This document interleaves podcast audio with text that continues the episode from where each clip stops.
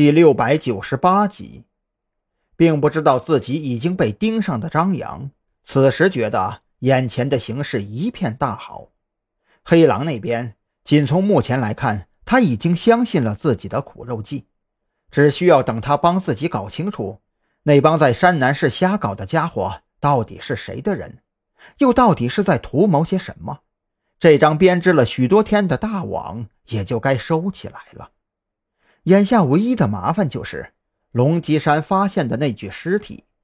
不管怎么说，法医鉴定中心丢了尸体的事儿，要是让媒体给知道了，指不定传成什么样子呢。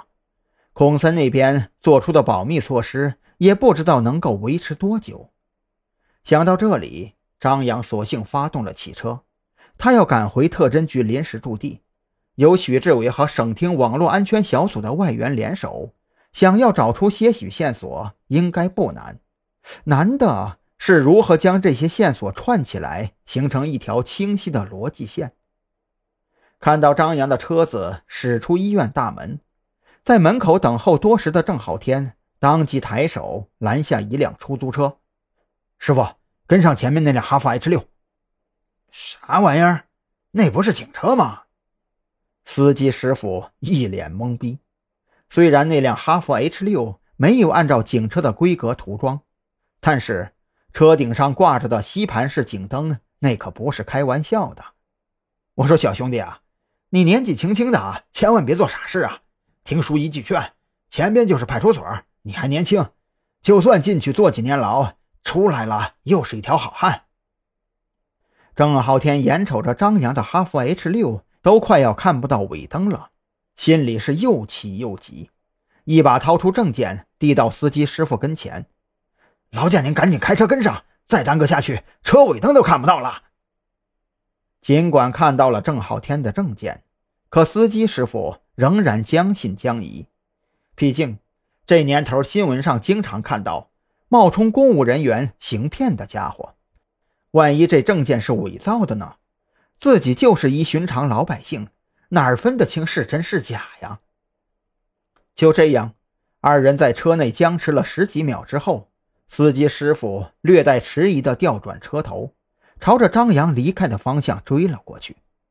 我说：“兄弟啊，我看你面相啊，不像是个坏人，暂且相信你一次。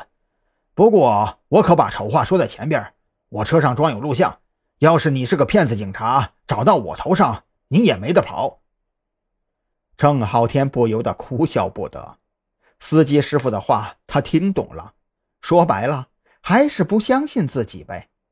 不过郑浩天也懒得解释什么了，他决定今天回去之后啊，自掏腰包自己加油，把老爹那辆破长城开出来用几天。总是拦出租车跟踪，一方面不方便，另外一方面也的确容易让司机师傅误会。要是哪个司机报个警，那可就麻烦了。开车走在前面的张扬，脑袋里只顾着琢磨医院监控视频的事儿，压根就没有注意后边跟着一辆出租车。回到特侦局临时驻地，随便找了个车位停稳，就快步朝着许志伟的办公室走去。因为这个地方本就是用一处废弃的旧仓库整改出来凑合着使用的，所以从外面看起来。整个院子都显得破破烂烂的，再加上郑浩天只知道有一个叫做特殊案件侦办局的临时单位在山南市协查办案，但是他并不知道这个单位的驻地在什么地方，所以当他看到张扬大步走进院内之后，便阴沉着脸从出租车上下来，环视了一圈，将目光锁定在街对面的一处冷饮店。给司机师傅付了车费之后，郑浩天很谨慎地观察着周围，走进冷饮店，随手点了一杯咖啡，挑了个靠窗的位置坐下，目光死死地盯着那个小院的门口。